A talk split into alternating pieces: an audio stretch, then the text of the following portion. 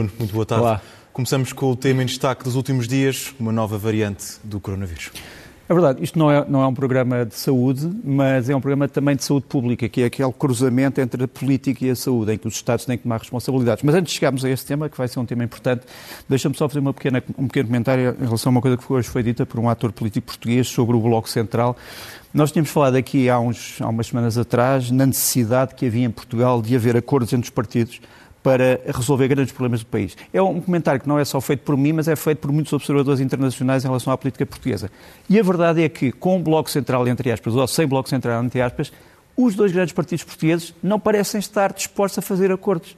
Quer dizer, não falamos nem em acordo de revisão constitucional, nem acordo sobre as grandes linhas de política económica, nem acordo sobre fiscalidade. Portanto, enfim, eh, provavelmente o Bloco Central será apenas uma palavra, a não ser que estes acordos existem. Eh, é, é, minha, é o meu comentário. Mas sobre o tema que, que me lançaste, o tema do momento, deixa-me mostrar-te este, este mapa, que tenta um bocado sintetizar as últimas 48 horas. Nós temos ali os sítios onde esta nova variante da Covid-Omicron foi uh, detectada, portanto, essencialmente países da SADEC, portanto, os países da Comunidade da África Austral. Um, curiosamente, um país desta comunidade, Angola, uh, cancelou voos de outros países dessa comunidade, como se houvesse um, um, um grau de, de, gravidade diferente dentro destes países. Uh, vemos ali também na, na, imagem que não é só nestes países da África Austral que esta variante foi detectada, mas também em Hong Kong. Uh, temos ali, aliás, o boletim médico de uma pessoa de Hong Kong que apareceu com esta variante. E depois vimos também que há uma nova, um novo surto em Xangai, uh, muito longe de tudo isto, onde o governo chinês teve que cancelar 500 voos há muito pouco tempo, só por causa do surto de Xangai. E depois temos as pessoas que vieram dos países da, da comunidade da África Austral para a Europa. 10% dos, das pessoas que chegaram a Amsterdão estavam infectadas.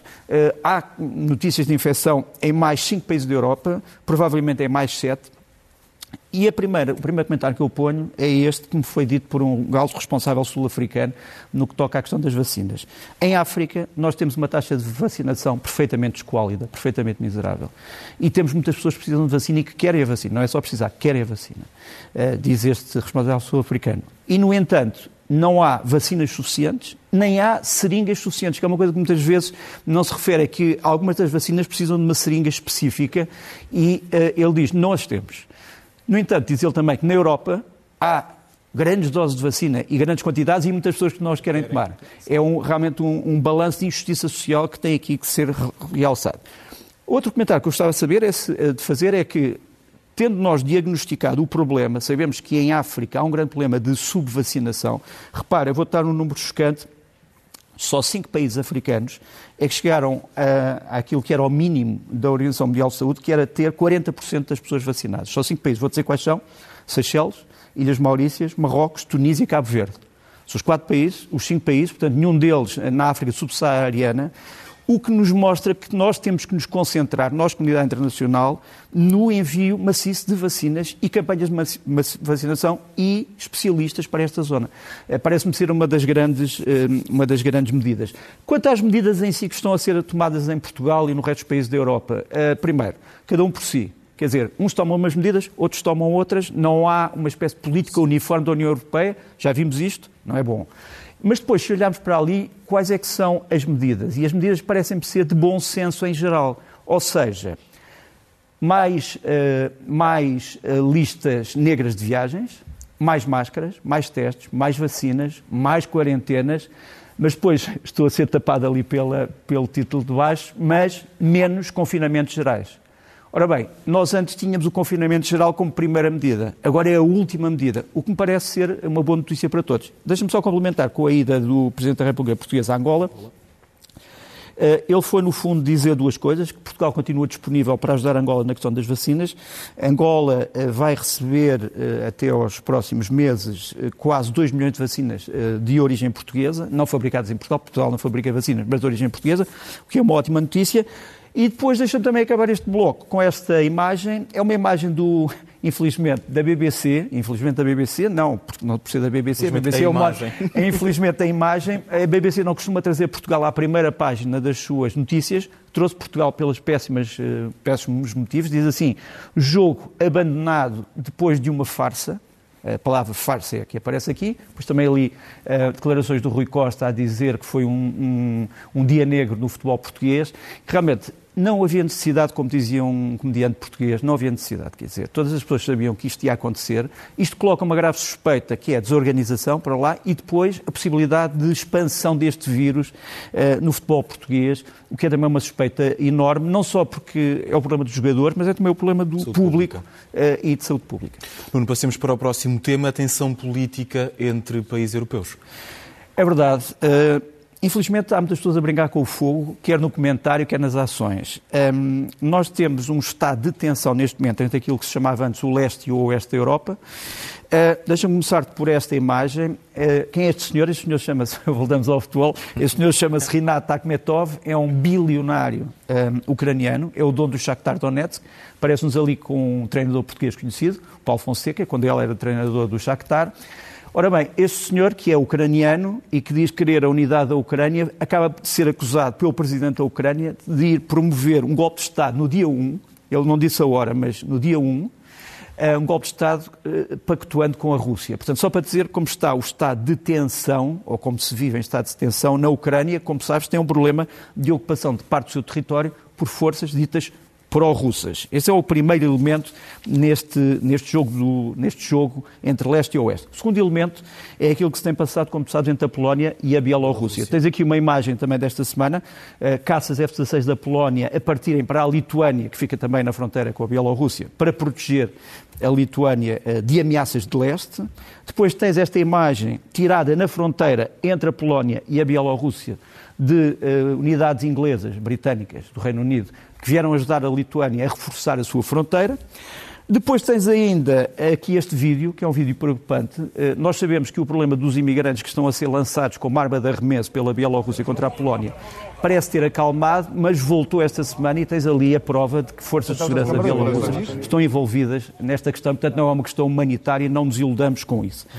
Deixa-me também mostrar-te esta imagem, que também é um vídeo, é a chegada de Emmanuel Macron a Zagreb, a capital da Croácia, onde foi assinar, entre outras coisas, o pacto de venda de uh, duas dezenas de caças Rafale, que aqui também são descritos pelo primeiro-ministro uh, croata como uh, um problema de defesa que irá aumentar a capacidade da NATO. Um, ora bem, uh, a NATO acusa a Rússia, a Rússia diz que não tem nada a ver com a destabilização europeia. Eu espero que ninguém brinque com o fogo, porque se não trago-vos esta imagem, e vou-vos mesmo trazer esta imagem. Esta é uma poderosa imagem de Georges Berlin Scott, um dos grandes ilustradores da Primeira Guerra Mundial. Não sei se a podemos aumentar, e é o desfile dos mortos, neste caso literalmente mortos, cadáveres, uh, nos Campos Elíseos. Uh, estes são os mortos da guerra. Uh, portanto, as pessoas que às vezes suspiram por uma nova guerra devem se lembrar que nós já tivemos duas que dizimaram o mundo, não só a Europa. E consequências.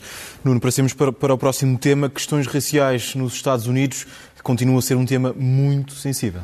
Muito sensível pelas piores razões. Eh, para já, porque os Estados Unidos vivem num estado de nervosismo terrível neste momento, quase guerra civil, eh, entre aspas, guerra civil fria. Não entramos ainda numa guerra civil quente, felizmente.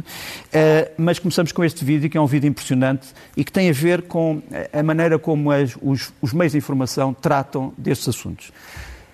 infelizmente, o que é isto? Isto são restos deixados por crianças, por famílias, por avós, por jovens na parada de Natal do Waukesha, que, ficava, que fica em Wisconsin, eh, como sabes, foi alvo de um atentado, num atentado, enfim, atentado estou eu a dizer, eh, e portanto estou se calhar também a faltar à verdade. Há um automóvel, pilotado por uma pessoa com um currículo criminal bastante grande, que acaba por matar seis pessoas e ferir quase 60, sendo a maior parte das pessoas crianças e mães. Uhum. E eh, o silêncio destas imagens é, é, impressionante. Quanto às imagens em si da tragédia, vou mostrá-las aqui. Uh, Vou-te mostrar uh, um momento do atropelamento, uh, vou-te mostrar o momento da captura do suspeito que alegremente acaba por chegar à sua casa, depois vai para a casa de um vizinho, vai dizer que precisa de apanhar um Uber, tem o seu carro todo destruído à porta e depois é preso pela polícia. Isto é a maneira como a, a Washington Post trata da notícia, diz que tudo isto foi provocado por um jeep, quer dizer, como se um jeep ou uma arma se disparassem por si próprios. Uh, isto causou uma grande, isto causou uma grande, uma grande discussão nos Estados Unidos uh, para saber se as coisas são ditas de uma maneira uh, conforme as opiniões políticas de alguém. a verdade é que a comunicação social tem que ser, nesse aspecto, perfeitamente independente. E, sobretudo, na questão da chamada questão da raça, convém não, não confundirmos raça ou cor de pele com opções políticas. Repara, tu tens aqui três, três pessoas à esquerda, o Amod Arbery, que infelizmente estava a fazer jogging num sítio onde algumas pessoas não toleravam ninguém, foi morto. Eh, essas três pessoas foram condenadas. A família do Aubrey disse, a seguir ao julgamento, nós achamos que todas as vidas humanas são sagradas e não é uma questão de preto ou branco ou amarelo. Eh, o meu filho não devia ter morrido e ninguém devia morrer nestas condições. Depois ali no meio caso curioso, tens o James Biggs. O James Biggs, para quem não saiba, é um ator que tem feito o Jesus Christ Superstar no papel de Judas e é um dos homens que, independentemente da sua cor de pele, esteve envolvido no ataque ao Capitólio. Um, como tu sabes, envolveu essencialmente adeptos de Donald Trump. E depois tens o Daryl Brooks, o homem que protagonizou esta tragédia nos Estados Unidos. E há um comentário que me pareceu extremamente chocante de um homem chamado Von Mais, que é um ativista uh, do Black Lives Matter, que disse isto pode ser o começo de uma revolução. Bom, Atribuir um aspecto político a um ato deste género é também, quanto a mim, perfeitamente indecoroso e, e, isso devia ser realçado pela comunicação social. Mas, portanto, quando a comunicação social perde, uh, digamos assim, o seu valor da objetividade e o seu valor da descrição dos factos, estamos mal. É evidente que isto é um programa de opinião, eu dou a minha cara. O problema é quando não se dá a cara e se dá uma notícia. Nuno, mais a sul, o Brasil, onde surgem novas candidaturas para as eleições presidenciais. É verdade, não é um vírus, uh, são mais dois candidatos uh, políticos que vão provavelmente alterar a bipolarização entre Lula da Silva e Jair Bolsonaro. Primeiro, Sérgio Moro, que todos conhecem pela sua campanha anticorrupção, lançou agora um partido chamado Podemos, já ouvimos este nome há alguns. Tens aqui um novo adepto do Sérgio Moro, é o general Santos Cruz, que foi o chefe da missão uh, militar brasileira uh, no Haiti, dos capacetes azuis, e tens ali o lançamento do livro do Sérgio Moro para a semana sobre o combate à corrupção. E depois tens, do outro lado, procurando ir buscar votos, digamos assim, à zona de hum, Lula da Silva, é aquilo que eles chamam os sociais-democratas brasileiros, Ciro Gomes, que diz: Eu já fui tudo, fui governador, fui deputado, Uh, fui prefeito, mas nunca fui envolvido em roubalheira. Portanto, aparece aqui e ele tem esta frase, prefiro Ciro, e tem feito, curiosamente, também campanha aqui em Lisboa. As pessoas não sabem, mas ele tem andado por Lisboa e feito alguma campanha. Portanto, será que estes dois homens vão contrariar o espírito de bipolarização nas eleições brasileiras? Eu acho que sim. Uh, não posso quantificá-lo, mas acho que sim. Vamos às imagens da semana. As imagens da semana são, no fundo, imagens que marcaram a semana, embora não tenham sido muito faladas. Esta imagem que eu te mostro aqui é uma imagem já de há algum tempo, é a imagem do encontro entre os talibã e os Estados Unidos, quando houve o famoso acordo de paz no tempo do Donald Trump no Catar. Aquilo que nós sabemos, recebemos isto, penso eu, de uma boa fonte, é que para a semana vai haver um recomeço destes contactos. Ou seja, os Estados Unidos e os talibã vão outra vez encontrar-se no Catar para discutir a possibilidade de reconhecimento do governo do Afeganistão pelos Estados Unidos que aliás já colocaram alguns inimigos do atual governo do Afeganistão, sobretudo o Daesh, eh, numa lista de criminosos procurados. Eh, devo também dizer que para a semana, não tenho imagens sobre isso, eh, porque é para a semana, mas vão começar as conversações entre o Irão e a comunidade internacional sobre o pacto nuclear. Vamos ver o que é que vai sair daqui. Segunda imagem, é uma imagem da Martinica. A Martinica geralmente é olhada pelas pessoas como um centro de turismo e de paz, mas tem sido também um centro de guerra e de distúrbios, porque muitos habitantes da Martinica não querem o famoso passe sanitário Covid e muitos deles levam a sua indignação até à destruição uh, pública de propriedade. Uh, a polícia francesa tem tido grandes problemas em debelar este assunto, mas é algo que tem que se resolver, sobretudo com o chamado diálogo político e institucional. Outra imagem, tínhamos falado disto em primeira mão uh, há duas semanas, tínhamos dito que Israel e Marrocos preparavam o acordo de defesa. E aqui está, uh, um grande país uh, muçulmano, embora de tradições seculares, e Israel, realmente encontraram-se para um pacto de defesa, vão fazer tudo, desde venda de armas até a criação de bases militares. Isto chocou alguns aliados de Israel e chocou alguns aliados do Marrocos, mas a verdade é que é um processo que mostra que nem tudo o que parece é.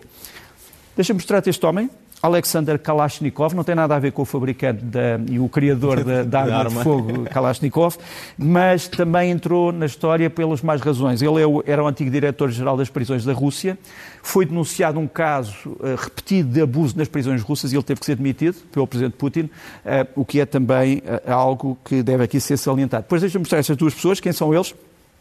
Um chama-se Frank Kendall, parece-nos ali à esquerda, é o secretário de Estado da Força Aérea dos Estados Unidos, e à direita tens um senhor chamado Odd Enoksen, que é o Ministro da Defesa da Noruega.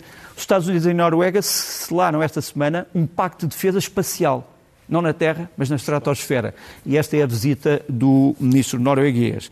Depois, ainda sobre o espaço, tens esta, este lançamento espetacular do Falcon 9, que vai levar, no fundo, uma missão que é tentar atingir um asteroide e impedir que ele bata na Terra.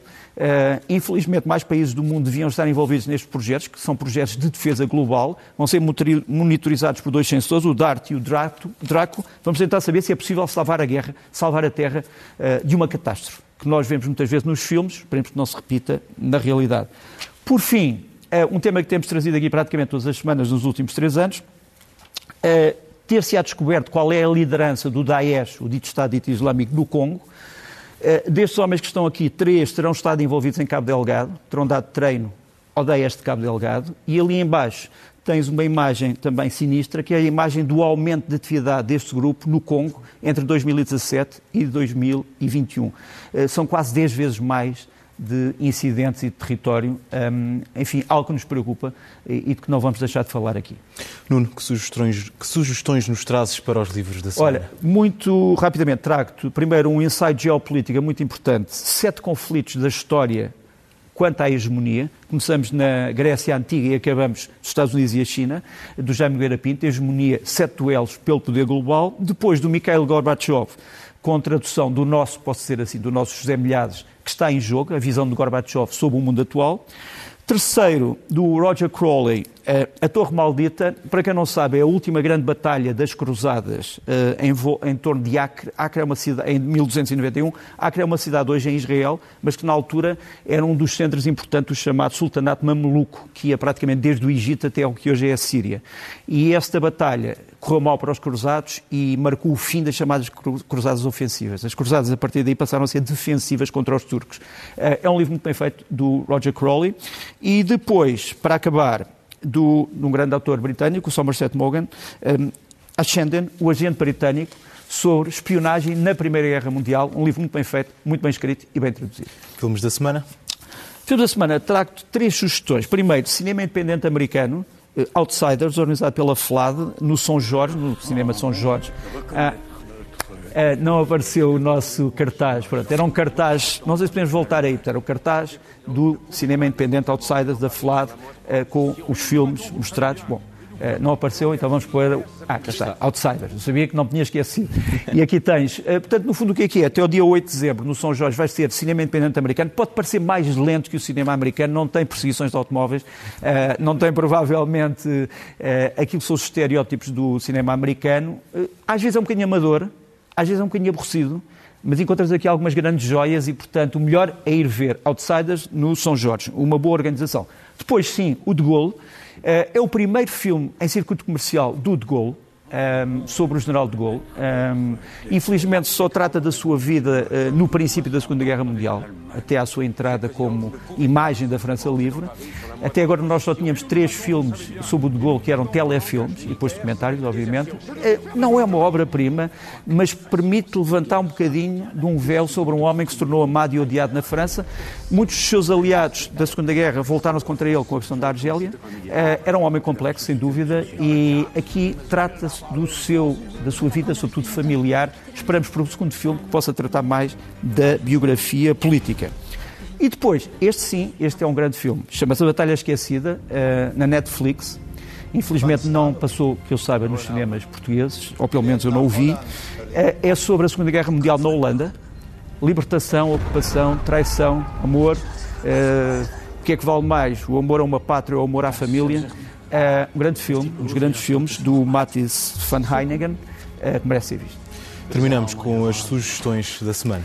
Olha, e as minhas sugestões são duas sugestões. Primeiro, um grupo que combina a canção de protesto, a balada e o rock, chama-se Sal, lançou agora o Passo Forte, CD, que também está largamente on online. Como temos algum tempo, talvez possamos para já começar a ouvir um bocado do Morrer. Se a minha voz tanto te assombra, quer dizer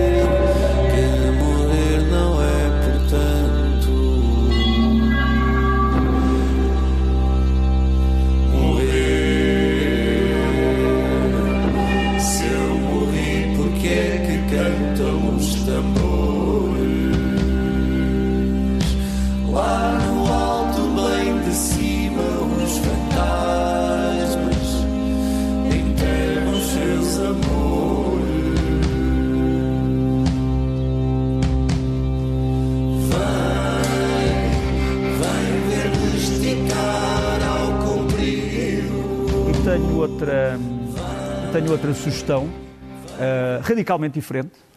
É do Marco Oliveira. O Marco Oliveira tornou-se uma voz conhecida do fado português, mas tem levado o fado a várias experiências. À balada, ao jazz, uh, há aquilo que poderíamos chamar a canção, uh, digamos assim, a chanson, de tipo francês, e traz-nos aqui um CD chamado Ruas e Memórias. Uh, e eis, um, um, uma, uma parte aquilo que eu realço aqui é a instrumentação. Nós geralmente não vemos um contrabaixo e uma guitarra só no fado. E os temas. Os temas são também temas irónicos sobre o próprio fado. E aqui tens o Marco Oliveira com a Ruas e Memórias. Que não falasse de ti e de tanto ter tentado, finalmente consegui que só tu é que me inspiras, que só de ti é que eu falo. Mentiras, tudo mentiras. Este fado vai prová-lo.